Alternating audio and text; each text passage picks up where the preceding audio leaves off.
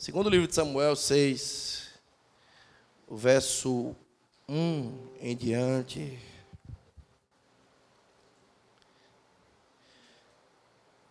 Você encontrou aí, amém?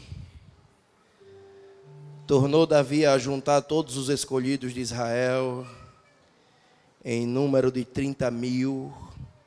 Depois levantou-se Davi e partiu para Baal, Judá com todo o povo que tinha consigo, para trazerem dali para cima a arca de Deus, a qual é chamada pelo nome, o nome do Senhor dos Exércitos, que se assenta sobre os querubins. Puseram a arca de Deus em um carro novo e a levavam da casa de Abinadab, que estava sobre o outeiro e Uzá e Aiô, filhos de Abinadab, guiavam o carro novo, foram, pois, levando-a da casa de Abinadab, que estava sobre o outeiro, com a arca de Deus, e Aiô ia adiante da arca. E Davi e toda a casa de Israel tocavam perante o Senhor com toda sorte de instrumentos de pau, de faia, como também com harpas, saltérios, tamborins, pandeiros e símbolo. Quando chegaram à eira de Nacon, Uzá estendeu a mão à arca de Deus e pegou nela, porque os bois tropeçaram. Então a ira do Senhor se acendeu contra Uzá e Deus o feriu ali, e Uzá morreu ali junto à arca de Deus. Me perdi aqui. E Davi se contristou porque o Senhor abrira a rotura em Uzá e passou-se a chamar aquele lugar Pérez Uzá até o dia de hoje. Davi, pois, teve medo do Senhor naquele dia e disse: Como virá a minha arca do Senhor?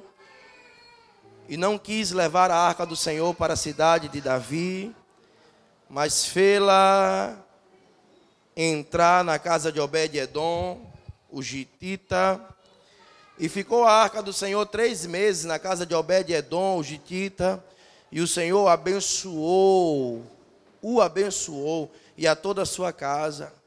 Então informaram a Davi, dizendo: O Senhor abençoou a casa de Obed-Edom e tudo quanto é dele, por causa da arca de Deus. Foi, pois, Davi e com alegria fez subir a arca de Deus da casa de Obed-Edom para a cidade de Davi. Quando os levavam, a arca do Senhor tinha dado tinha dado seis passos, ele sacrificou um boi e um animal cevado. E Davi dançava com todas as suas forças diante do Senhor. Estava ali cingindo, cingido de um efode de linho, Assim Davi e toda a casa de Israel subiam, trazendo a arca do Senhor com júbilo e ao som de trombetas. Quando entrava a arca do Senhor na cidade de Davi, Mical, filha de Saul, estava olhando pela janela e vendo ao rei saltando e dançando diante do Senhor. O desprezou no seu coração. Introduziram, pois, a arca do Senhor e a puseram no seu lugar, no meio da tenda que Davi lhe armara e Davi ofereceu holocaustos e ofertas pacíficas perante o Senhor. Até aí, nos rendemos à tua palavra soberana, à tua palavra fiel, à tua palavra viva e eficaz. Que a tua palavra penetre os lugares mais sombrios do nosso interior, trazendo luz para a nossa escuridão. Que a tua palavra denuncie toda a desordem do nosso homem interior que a tua palavra alinhe as nossas motivações, alinhe o nosso coração ao teu, a nossa mente à tua, Senhor. Que a tua palavra traga uma correção, que a tua palavra nos posicione nesse lugar de adoração, Pai. Que possamos aprender a descansar no Senhor, confiar em Ti, porque desde a antiguidade não se viu, não se ouviu um Deus que trabalha por aqueles que nele esperam. E nós adoramos o teu nome, nos rendemos à beleza da tua palavra, Senhor. Que essa revelação nos pegue por dentro, enche os quatro cantos desse lugar com a tua glória.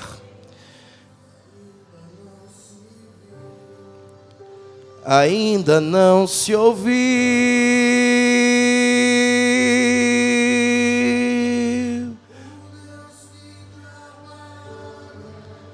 Por aqueles que nele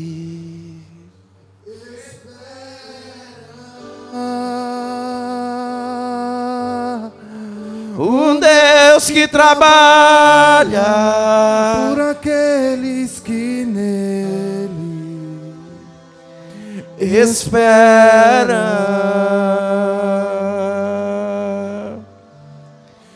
Desde a antiguidade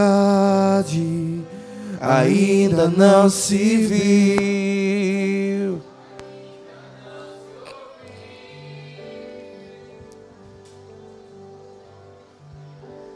Desde a antiguidade.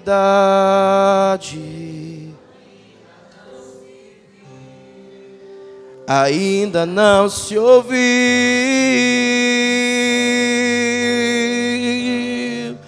um Deus que trabalha por aqueles que nele esperam.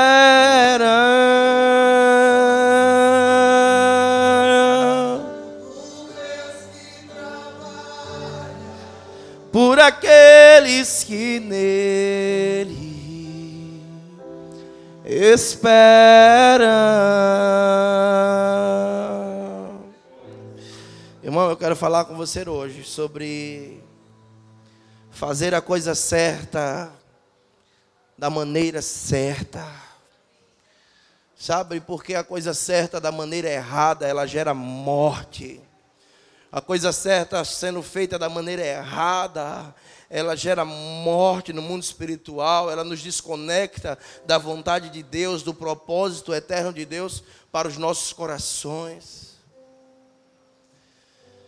Sabe, você vai ver o início do reinado de Davi, a primeira ação de Davi, quando ele assume o trono, nada mais é do que resgatar a arca da aliança que estava fora do reino, a arca que representava a presença de Deus. Sabe, Davi disse: Eu não posso reinar sem a presença de Deus.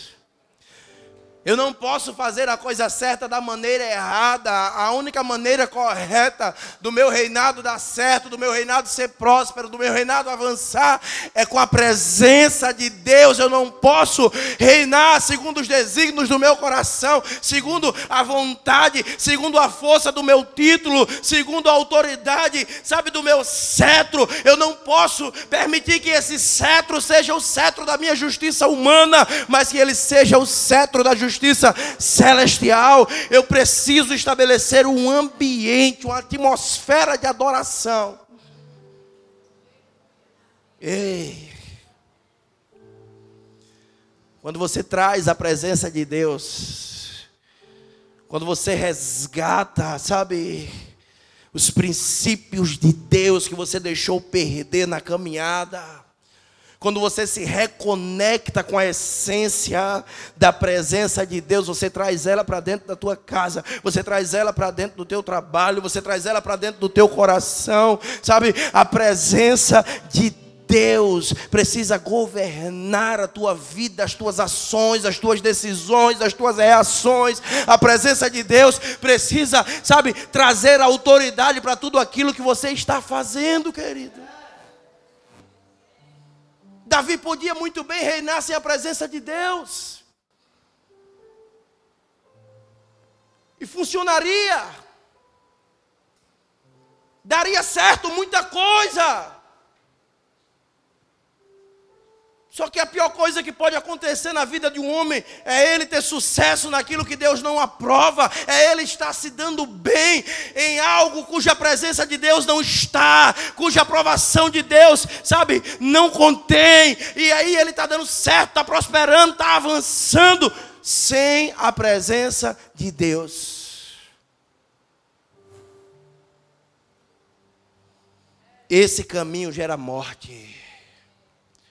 Porque nem tudo que dá certo é certo. Você pode dar certo em muitas coisas fazendo elas da maneira errada. Tem muita gente que conquistou muitas posições.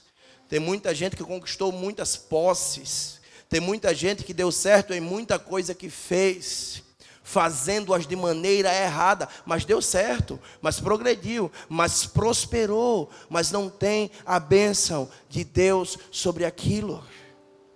É quando você decide fazer as coisas segundo a tua justiça segundo o desígnio do teu coração. Sabe, Davi entendeu um princípio. Davi disse: Eu não posso reinar sem Ele, eu não posso construir o meu reino distante da presença dEle. Vamos nos organizar e vamos resgatar a arca, vamos trazer a arca, vamos trazer a presença de Deus para perto.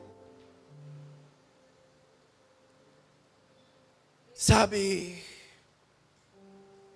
Queridos, existe uma maneira certa de fazer as coisas e muitas maneiras erradas.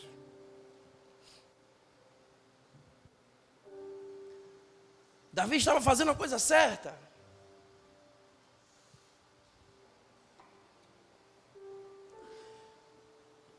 com toda a intenção do seu coração, ele estava fazendo a coisa certa, trazer a presença de Deus, resgatar a arca. Só que ele esquece de conferir as escrituras para entender como essa arca deveria ser conduzida. A maneira certa de trazer a arca da aliança de volta para Israel era nos ombros dos levitas. Mas Davi estava tão cheio de boa vontade, estava tão obstinado, estava tão entusiasmado, empolgado, se existe algo que nos faz pular processos e etapas, chama-se empolgação, ansiedade, obstinação. E Davi diz: Não, não, não, prepara aí uma junta de bois, prepara um carro novo aí, vamos, vamos fazer tudo com excelência. Só que Davi estava fazendo tudo com excelência do jeito dele, não do jeito de Deus. Você não pode fazer as coisas com excelência do teu jeito, as coisas precisam acontecer, se desenvolver na tua vida do jeito de Deus. Ei, para tudo no mundo espiritual há um tempo e um modo. Não queira fazer as coisas no teu tempo, não queira fazer as coisas do teu modo, do teu jeito. Prepara bois, prepara carros, vamos lá, vamos pegar essa arca. Não queira fazer as coisas de Deus de maneiras erradas, irmãos. Não queira viver uma vida com Deus com os costumes errados do passado servir a Deus, sem matar o velho homem.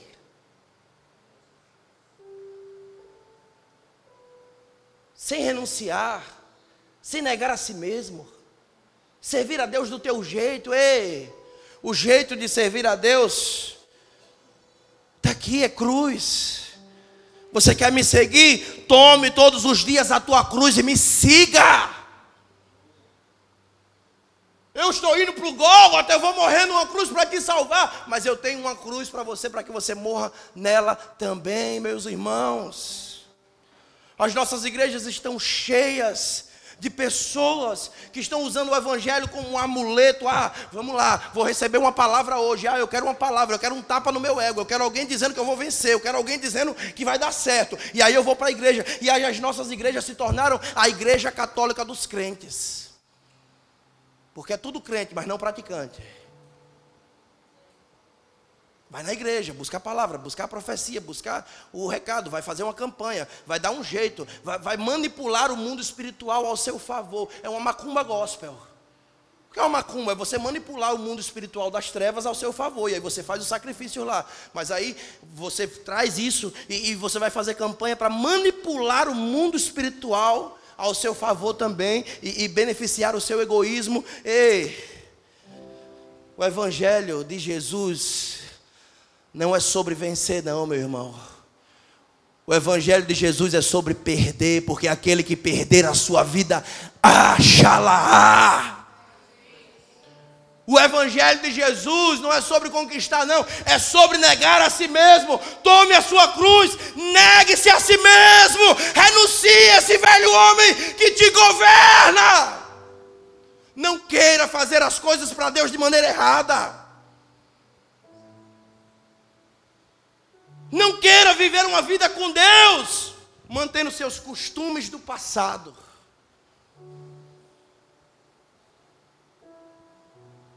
Evangelho é arrependimento, é mudança. Mudança de mente, mudança de atitude.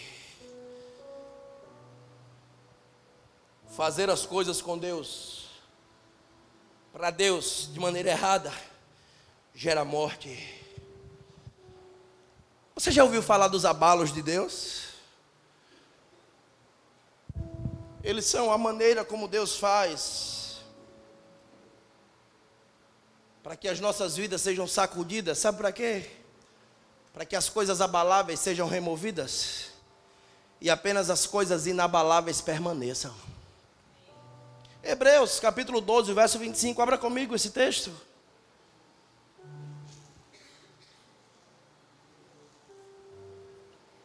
Hebreus 12, 25.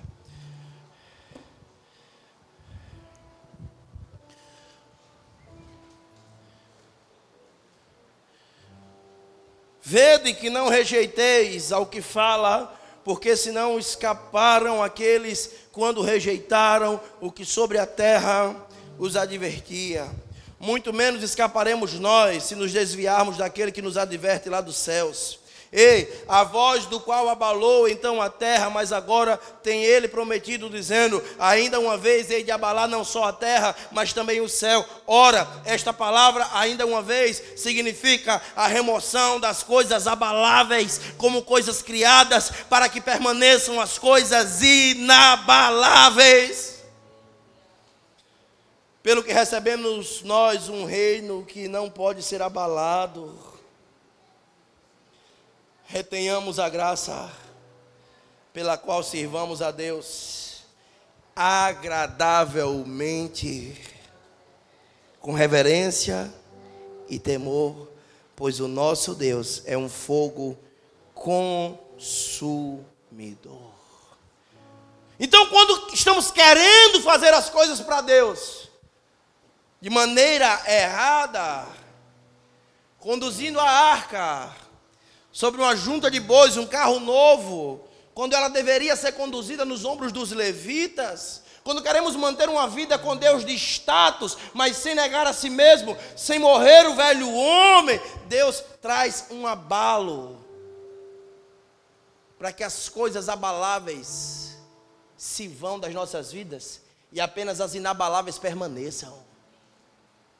Traz um sacode, ei tudo aquilo que está sendo abalado nas suas vidas nesses dias. Talvez você está assustado com tanta coisa acontecendo fora do seu controle. A única maneira que Deus tem de nos mostrar que Ele está no controle é nos tirando do controle. Então Ele traz um abalo, nos tira do controle. As coisas abaláveis se vão, as inabaláveis permanecem. Um dia, um fariseu perguntou para Jesus: Quando virá o reino dos céus? Quando virá o reino de Deus? Aí Jesus olha para ele e diz: O reino de Deus estará dentro de vós. Aí o apóstolo Paulo diz: ainda que o meu homem exterior se corrompa, seja abalado, contudo, o meu homem interior ele se renova de glória em glória, de glória em glória. Aí o escritor aos Hebreus diz, sabe, que nós recebemos um reino que não pode ser abalado. Aquilo que Deus colocou dentro de você,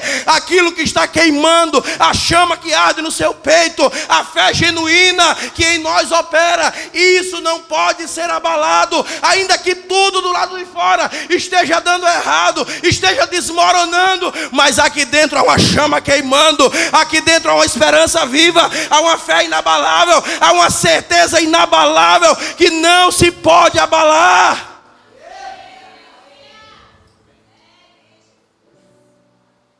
Deixe ele acender essa chama no seu interior, no seu coração. Sabe, Davi vai. E ele faz a coisa certa da maneira errada. Ele traz a arca, mas ele não traz nos ombros dos levitas. Ele traz sobre um carro novo de bois, uma junta de bois. E a Bíblia diz que Uzá ia conduzindo aqueles carros de boi. Está aí no texto. Só que o que é que Deus faz? Deus traz um abalo sobre aquele lugar. Sabe o que é que acontece, irmãos? Os bois tropeçam e caem, porque Deus traz um abalo sobre aquilo. Sabe o que é que acontece? Usar imediatamente vai tentar segurar a arca. Vai tentar segurar para que a arca não queira, não caia. Usar vai tentar estabilizar aquilo que Deus estava abalando. E Usar morreu depois de tentar estabilizar o que Deus tinha balançado. Você não pode colocar a mão naquilo que Deus está abalando, naquilo que Deus está balançando. Você não pode se meter a querer fazer as coisas para Deus do teu jeito e controlar até a maneira de Deus agir. Se Deus fez os bois tropeçar e a arca cair, quem é usar para se atrever aquilo que Deus estava fazendo e impedir de fazer o que ele estava fazendo? Ei, usar morreu depois de tentar estabilizar aquilo que Deus tinha abalado estava balançando. Fazer as coisas para Deus, as coisas certas de maneira errada, gera morte. Por isso você vê muita gente fazendo muita coisa certa, da maneira errada, mas é um zumbi espiritual. Cumpre tabela, bate o ponto na igreja, mas não tem vida de Deus. Já morreu está apenas existindo, está apenas vegetando no mundo espiritual. Quando abre a boca para falar pra, de Deus para alguém, é algo tão artificial, tão vazio, tão sem autoridade, tão sem vida de Deus, que não consegue tocar ninguém. Porque o evangelho que as pessoas creem é o que elas leem na nossa vida, não é o que elas ouvem da nossa boca. Então não adianta. Tem muito usar que já morreu no nosso meio, tentando segurar aquilo que Deus estava abalando. Sabe, você já viu que a gente só começa a fazer as coisas do jeito certo depois do abalo de Deus? Irmãos, quando Deus traz os seus abalos, ah, isso gera um temor, nos faz mudar de atitude, nos faz ficar mais dóceis, mais amorosos mais atentos, nos faz repensar. Tem abalos que Deus traz para reposicionar a nossa mente, a mente de Cristo. Tem abalos que Deus traz para nos fazer repensar as nossas ações, as nossas atitudes. Você está entendendo essa palavra? Sabe? O Senhor não queria ninguém sustentando o que ele estava derrubando. E aí Davi, Davi fez duas tentativas para resgatar a arca. Davi cancela, Davi bota o plano ali, diz, eita, vamos voltar, vamos ler a palavra, vamos rebuscar como, é que essa arca deve ser conduzida. Meu irmão, esse negócio aqui é coisa braba. Vamos parar. E aí tem um homem no meio da multidão. Obed-Edom. Obed-Edom olha para a arca, olha para usar, e está todo mundo com medo. Imagine você no meio daquela procissão. Usar vai tocar a arca, vai fazer um favor e acaba morrendo. Quem teria coragem de se atrever a tocar naquele negócio, irmãos? Todo mundo vai saindo, vai tirando o corpo de banda. Aí tem um homem chamado Obed-Edom. Obed-Edom diz: Ei, essa presença aí eu conheço. Eu sei como conduzir lá essa presença aí, eu tenho experiência com ela. Ei. ela não é um amuleto, não, que eu estou levando para minha casa. Não, não, eu tenho intimidade. Eu conheço a palavra. Eu, eu, meu coração está alinhado. Pode deixar comigo. Vai para minha casa.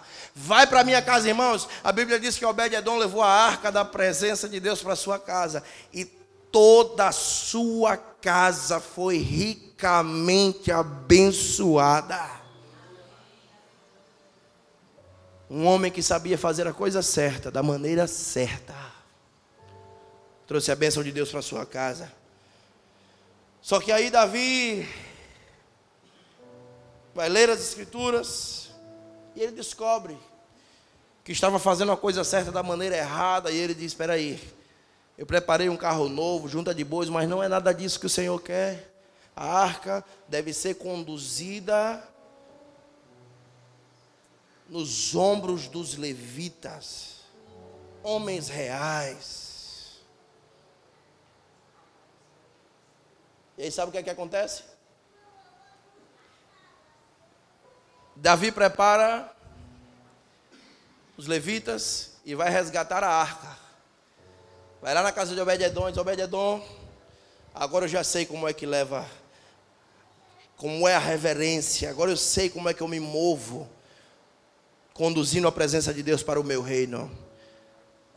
Está aqui os levitas, está aqui os homens reais. Coloca a arca no nome desses homens e nós vamos embora, nós vamos levá-la. E aí a Bíblia diz, irmãos, que quando os levitas davam seis passos,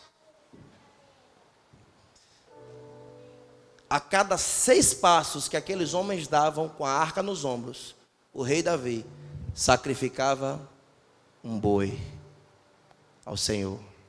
Uma junta de bois. Eu não sei se um boi ou uma juntas, mas eu sei que era um boi. Porque uma junta de bois são 12 bois. Mas a cada seis passos, sacrificava-se um boi ao Senhor. Espera aí. A primeira vez, o que foi que tropeçou e fez a arca cair? Foi o quê? O quê, irmão? Um boi. Foi o boi. O boi tropeçou e a arca caiu. Mas agora Davi vai para casa, pega a palavra e ele descobre que a arca deve ser conduzida nos ombros dos levitas. Ah, é. Então eu já sei o que é que eu vou fazer. Aquilo que me fez abortar o plano, aquilo que me fez desviar o propósito, aquilo que gerou morte na minha vida, no meio do meu arraial, aquilo que me fez estar em desobediência, já sei, a cada seis passos até Jerusalém, eu vou sacrificar como oferta ao Senhor, para deixar claro para todo o meu reinado: chega de gado, chega de boi, o negócio é com os levitas, chega de erro, agora eu preciso acertar. Você está disposto a sacrificar ao Senhor tudo aquilo que te fez cair, tropeçar, errar? Você está disposto a sacrificar ao Senhor tudo aquilo que te fez perder a presença, tudo aquilo que te fez desviar, tudo aquilo que te fez abortar o propósito, tudo aquilo que gerou morte na sua vida, na sua casa, nos seus sonhos, na vida dos teus filhos. Você está disposto a sacrificar, irmãos? Esse é um legado de obediência da vida de Davi que nos alcança. Eu vou pegar tudo aquilo que me fez errar o alvo eu vou colocar no altar do Senhor como sacrifício e dizer: Senhor, está aqui. Está aqui, Senhor. Abra mão. Renuncio. Renuncio. Eu não vou fazer isso apenas uma vez. Até chegar o destino, a cada seis passos eu reconfirmarei a minha renúncia. Você entende isso? Davi entende que não era sobre bois, era a fraqueza do homem quem deveria carregar a arca da presença de Deus.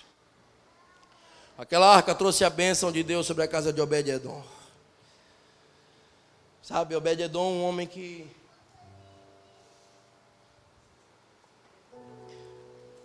entendia que nada podia matar aquilo que já estava morto. Você entendeu isso? Custe o que custar, pode custar a minha vida. Eu quero a presença de Deus na minha casa. O que você está disposto a abrir mão hoje para ter essa presença em sua casa? Para viver a intensidade dessa presença em sua vida? Ah, eu vou perder a minha vida. Aquele que perder a vida, achará. Ah, eu vou ter que morrer sim, o velho homem tem que morrer, o negócio de Deus é com gente morta. É morrer todos os dias, é negar a si mesmo todos os dias. Obed-Edom entendeu que nada poderia matar aquilo que já estava morto. Eu quero na minha casa, pode custar o que for, mas dessa presença eu não largo. Talvez você me ouve nesse lugar e você já negociou a presença de Deus por tantas coisas.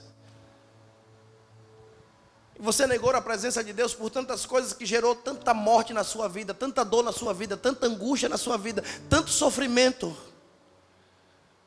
O que você está disposto a negar nesse lugar para que essa presença o alcance? Ei, não busque a bênção de Deus, busque a sua presença. Não corra atrás da bênção, busque a presença do Pai, atrai a presença do Pai. Quando Davi na segunda vez chega em Jerusalém, ele se lança em adoração. Davi não se preocupa com a expectativa dos outros. E agora o que é que vão pensar de mim? E agora o que é que vão dizer? E agora o que é que vão falar? O rei enlouqueceu? Não. Davi joga, sabe, as suas roupas reais para o lado e sai adorando aquele que vive se lance em adoração.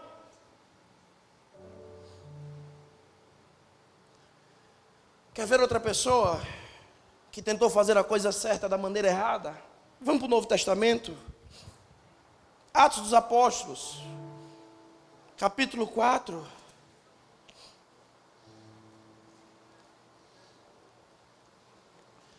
Atos dos Apóstolos, capítulo 4, verso 36.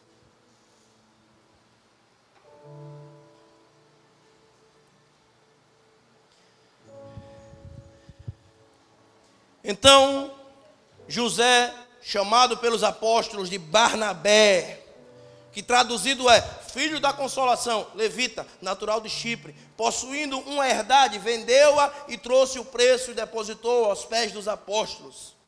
Capítulo 5, verso 1. Mas um certo homem, chamado Ananias e, Safi, e, e com, sua, com Safira, sua mulher, vendeu uma propriedade e reteve parte do preço. Sabendo também sua mulher e levando a outra parte, a depositou nos pés dos apóstolos. Disse então Pedro: Ananias, por que encheu Satanás o teu coração para que mentisse ao Espírito Santo e retivesse parte do preço do terreno?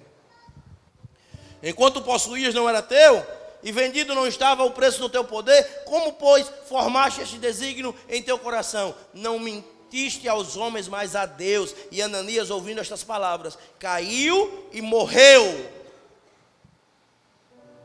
E grande temor veio sobre todos os que souberam disso. E levantando-se, os jovens cobriram-no e transportando-o para fora, os sepultaram. Ouça isso. Está o maior mover na igreja de Atos. Irmãos, era mover, era reteté, era nego passando e a sombra curando, era gente sendo batizada com o Espírito Santo, era sinais, prodígios e maravilhas. E eles decidiram: vamos entregar tudo, vamos entregar tudo. E as pessoas começaram a vender tudo que tinha e, e depositar aos pés dos apóstolos. Aí Barnabé pega a sua propriedade, ele vende. E ele entrega tudo no altar do Senhor. Ele vai lá e oferta tudo. Ananias, olha lá, todo mundo, naquele mover, Ananias disse: Eu também vou ofertar. Ele decidiu fazer a coisa certa? Amém? Amém, coisa certa. Só que Ananias pega a sua propriedade, ele vende. Ele vê aquela quantidade de dinheiro, ele tira uma parte, fica para ele, combina com a sua mulher, esconde uma parte. E aí eles vão lá, todo posudo, querer fazer a coisa certa, só que eles resolvem entrar na fila de Barnabé, um homem que estava dando tudo, entregando tudo. E vai lá Ananias tentar fazer a coisa certa. Mas ele se arrebentou, entrou na fila errada e foi fazer a coisa certa da maneira errada, irmãos, a Bíblia diz que na hora ele foi consumado, caiu e morreu, porque fazer a coisa certa da maneira errada gera morte. Ei, sabe, não tente fazer as coisas certas para Deus da maneira errada. Talvez você olhe para esse texto e você diz: Ah, esse pastor já vai falar de dinheiro, falar de oferta, irmãos. Entregar-se ao Senhor não tem a ver com entregar apenas aquilo que temos. A igreja evangélica nos ensinou no Brasil a entregar o que temos e, e, e esqueceu-se de ensinar-nos a entregar quem somos, porque coisa fácil é entregar o que temos. Até quando pecamos, quando caímos, quando erramos, já pensamos: vou para a igreja, vou dar uma oferta melhor para compensar o meu pecado, para Deus se lembrar de mim, porque o que eu fiz foi muito feio. E aí você vive entregando o que tem para tentar compensar as debilidades do seu interior. Só que não se trata de entregar o que tem, se trata de entregar quem você é, o seu amor, a sua dedicação, a sua rendição, a sua renúncia, aquilo que está dentro de você, que o Senhor pode tocar, e isso importa para Deus mais do que o mundo inteiro.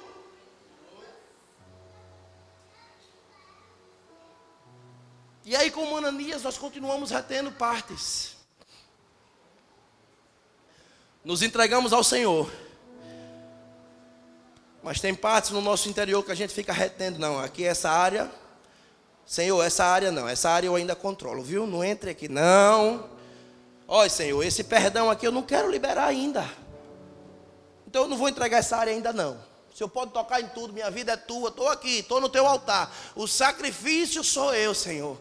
Só que é um sacrifício semelhante ao de Ananias, retendo partes. E não entendemos porque vivemos tanta morte espiritual no século 21. Porque fazer a coisa certa da maneira errada gera morte, meu irmão. A palavra diz assim: olha, buscar-me-eis e me encontrareis. Aí tem uma medida aqui. Qual é a medida? Diga: quando me buscares, de todo o coração. Entendeu a medida? Não é pela metade. O mínimo que Deus quer de você é tudo. Não tente servir a Deus retendo partes.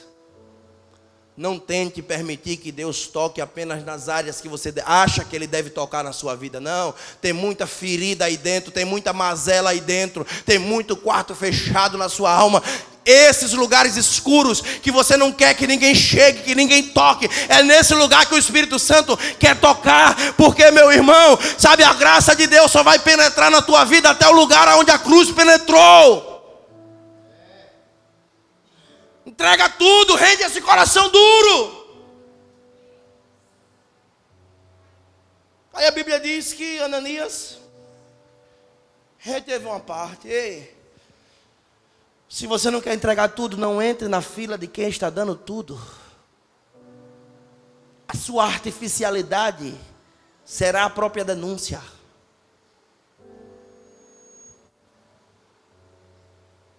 Agora vem cá. O que mais me chama a atenção nesse texto não é a oferta de Barnabé, não é Ananias e Safira ter morrido. Não é eles terem retido uma parte. O que mais me chama a atenção nesse texto é o versículo 6. Veja aí comigo.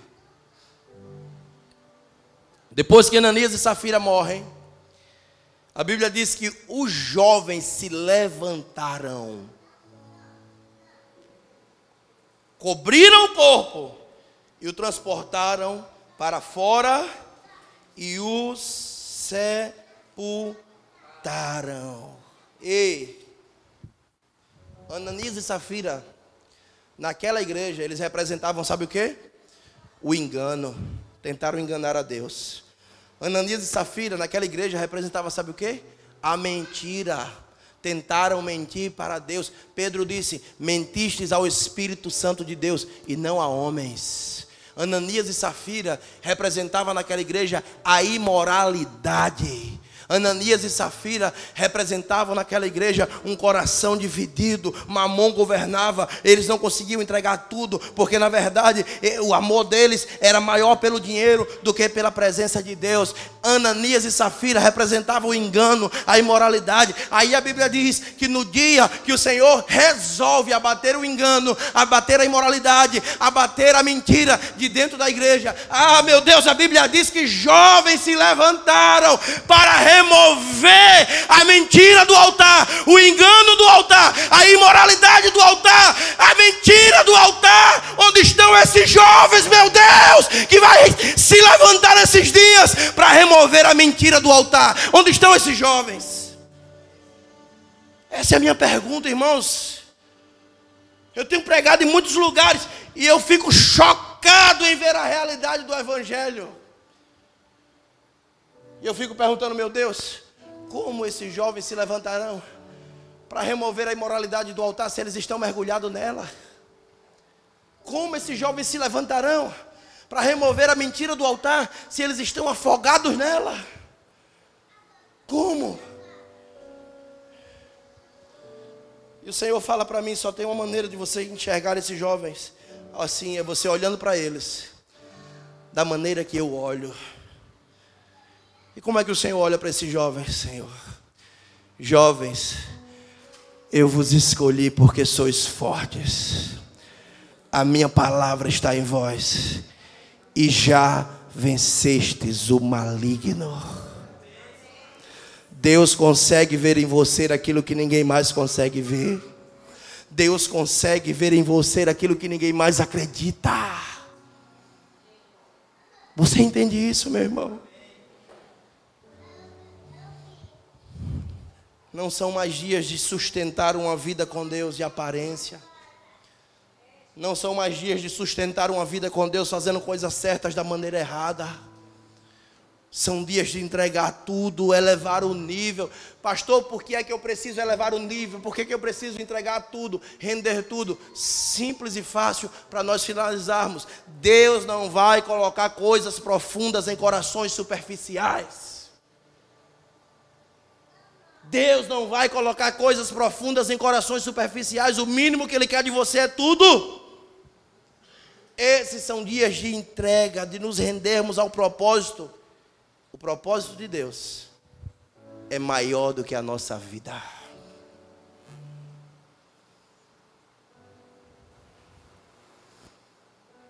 Aleluia.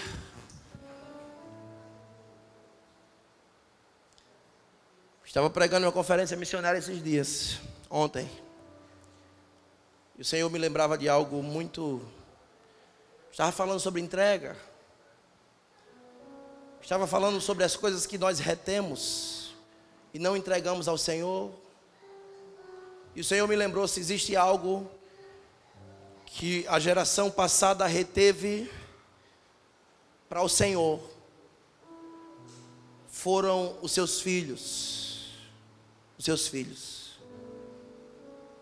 Porque, irmãos, eu estava pregando uma conferência missionária e Deus me fez perceber o quão patético, sabe, na mentalidade da geração que se passou, se tornou ser um missionário.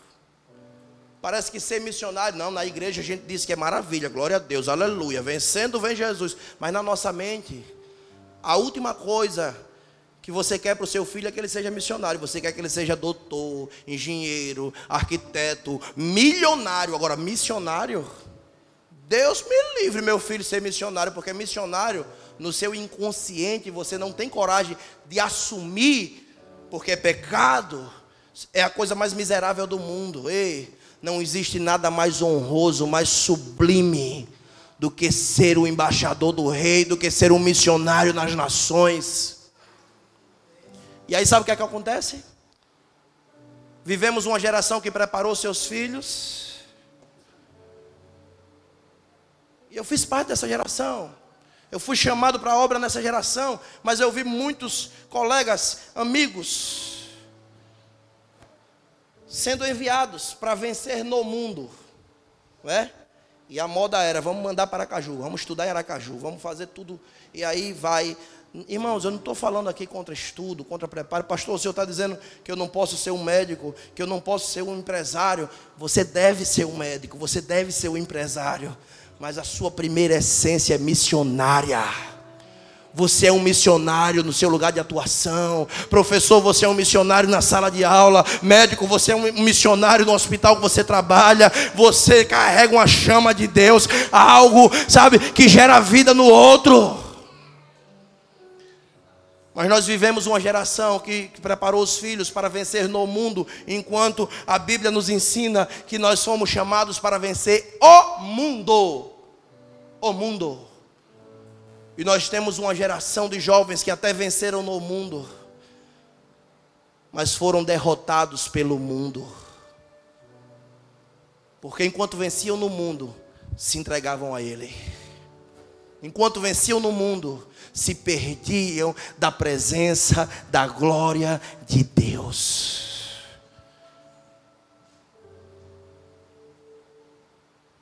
Você entende o que eu estou falando? Tenho duas filhas. Eloá está ali, cinco meses. A Noa tem seis anos. Desde o ventre da mãe, quando descobriu a gravidez, nós colocamos as mãos e declaramos: serão missionárias do Senhor. Missionárias. Tocarão nações, correrão pelas nações, anunciando o nome de Jesus e se quiser ser só missionária e não se formar em mais nada, e só missionária, o pai já está realizado e vai estar tá velhinho, sentado, assistindo as filhas anunciar o nome de Jesus e virando mortal para trás, dizendo aleluia, porque as minhas filhas venceram o mundo, as minhas filhas entenderam o propósito, as minhas filhas entenderam e se renderam ao fogo do Espírito Santo de Deus. Esse é o desejo do meu coração. Eu não quero ir na onda de Ananias, reter uma parte. Eu não quero ir na onda de Ananias, ser ambicioso pelo dinheiro e reter de Deus aquilo que Ele quer que eu entregue. Eu quero entregar tudo, meu irmão. Eu quero colocar tudo no altar. Eu quero que você fique de pé comigo. E se você entrou nesse lugar e você está sentindo o Senhor te chamando e dizendo: se renda a minha palavra, se entregue por inteiro. Eu estou te chamando nessa noite para um nível mais profundo, para um lugar, sabe, sobrenatural de intimidade comigo. Eu quero orar por você que está aqui nesse lugar. Você que quer se render, você que quer se entregar e dizer: Eis-me aqui, Senhor. A minha vida é tua, os meus sonhos são teus, o meu coração é teu, a minha vida é tua, as minhas motivações são tuas.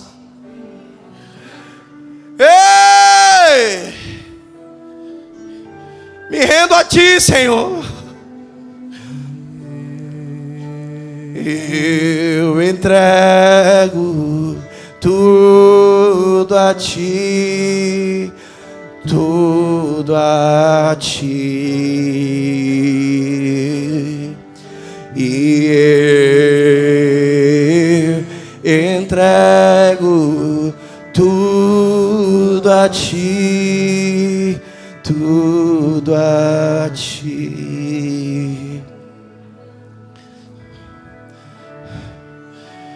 Do meu coração. E tudo que há em mim entrego meu viver. Por amor de ti meu rei meus sonhos rendo a ti. e meus direitos dou. O orgulho vou trocar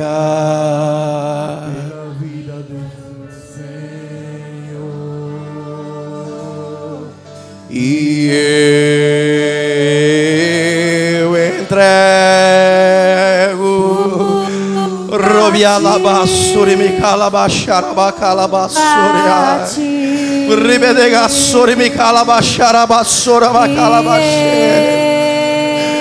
Redecalabassuri Mikalabasharabasuri Mikalabashe Ei! Tudo a ti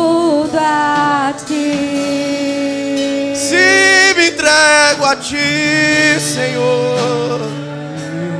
Entrego tudo a ti, tudo a ti. E eu entrego. Tudo a ti. Rode calabassori me calabacharaba calabasso. Ei! Eu canto essa canção De entrega a ti, Jesus. e o que o mundo dá, eu deixo aos pés da cruz. Por conhecer a ti, teu nome dá louvor. Sentir tua alegria. Tori partilhando alabacalabassuri me tua calabacheira dor. alabassuri me. E eu, Entrego tudo a ti,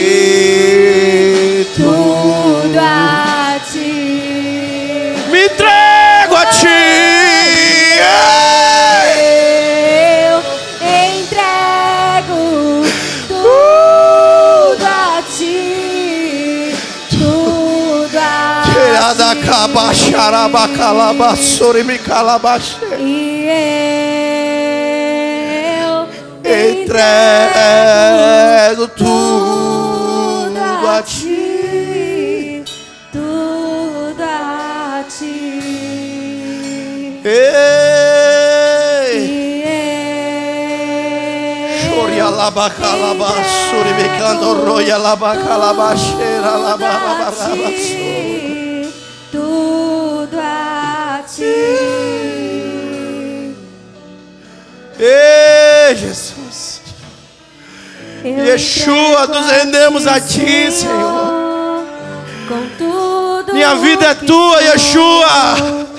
Com tudo A minha vida é tua, Yeshua. Eu entrego a ti. Onde está você que quer se entregar a Ele nessa noite? Corpo, Onde está você que quer sair do nível raso e render ti. tudo ao Senhor e alcançar lugares profundos em Deus? Oh, eu me rendo a ti. Ei, se renda a essa palavra, se renda aquilo que o Senhor está comunicando do teu espírito. Sim, Senhor. Oh, yeah. Eu me rendo. Ei! Onde estão os embaixadores que entregaram a vida a Jesus? Vem aqui para frente, eu quero orar por vocês também. Onde estão os embaixadores que entregaram a vida a Jesus esses dias? Ei, entrego tudo! Entrego tudo!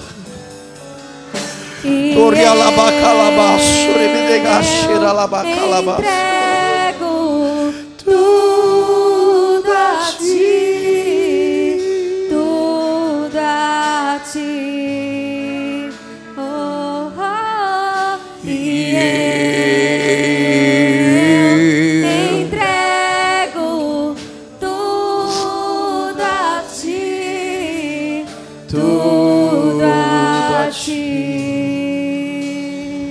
tem mais alguém, venha, nós vamos orar. Eu sei que você está se segurando aí nessa cadeira. O Senhor te chama nessa noite. Ele diz: Esse é o teu dia, essa é a tua hora. Chega de bois. Chega de viver aquilo que te faz tropeçar, aquilo que te faz errar o alvo. Chega, é noite de sacrificarmos no altar do Senhor aquilo que nos faz errar tropeçar e nos entregarmos a Ele. Sim, Senhor, toma cada embaixador nas tuas mãos, embaixadores teus, representantes teus. Encha-os com teu espírito. Encha-os com teu espírito, meu Deus. Se que haja uma explosão do teu espírito no interior de cada menino desse, Senhor. Homens cheios do teu espírito. Oro pelos meus irmãos que aqui estão. Ei, noite de entrega, desperta os dons que há em ti. Toca com tua glória, Senhor. Acende a chama. Aquela chama que arde no interior. Tu és minha, filho, tu és escolhida. Pode passar os céus e a terra, mas as minhas palavras não vão passar. As minhas palavras permanecem as mesmas. Teu lugar é no meu altar, teu lugar é comigo. Receba fogo no seu interior, receba fogo no teu coração. Fogo na tua mente, fogo nos teus olhos. Fogo nas tuas mãos. Pela vida do Senhor.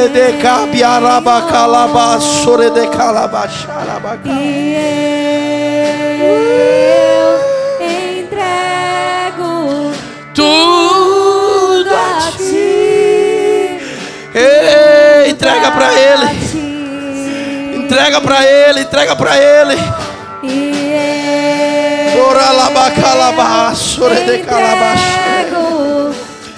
Entrega pra ele, se rende a ele. Se rende a ele, se rende a ele. Se rende a ele.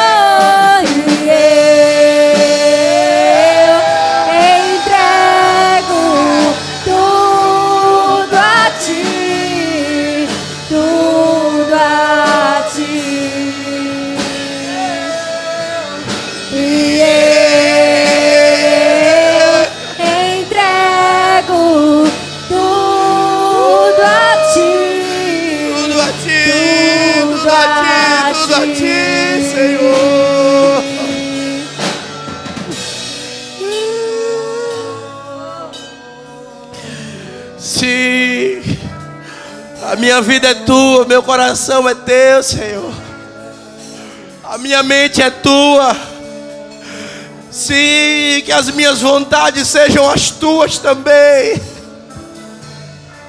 Sincroniza o meu coração com o teu, sincroniza a tua mente com a minha. Que as minhas mãos sejam tuas mãos. Que os meus pés sejam os teus pés, Senhor. Eu canto esta canção. Te entrega a ti, Jesus, e o que o mundo dá, eu deixo aos pés da cruz, por conhecer a ti, teu nome dar louvor, sentir tua alegria. Partilhando tua dor.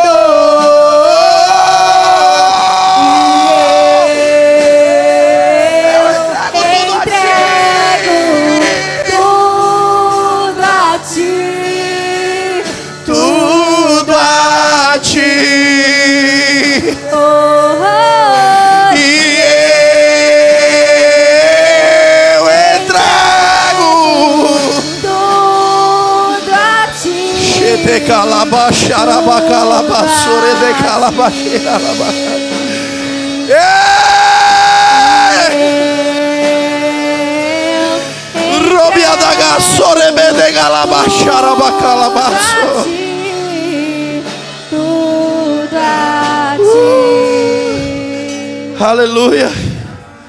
Receba a vida de Deus no teu espírito. Rios de águas vivas fluindo no teu interior. Sim, eu declaro.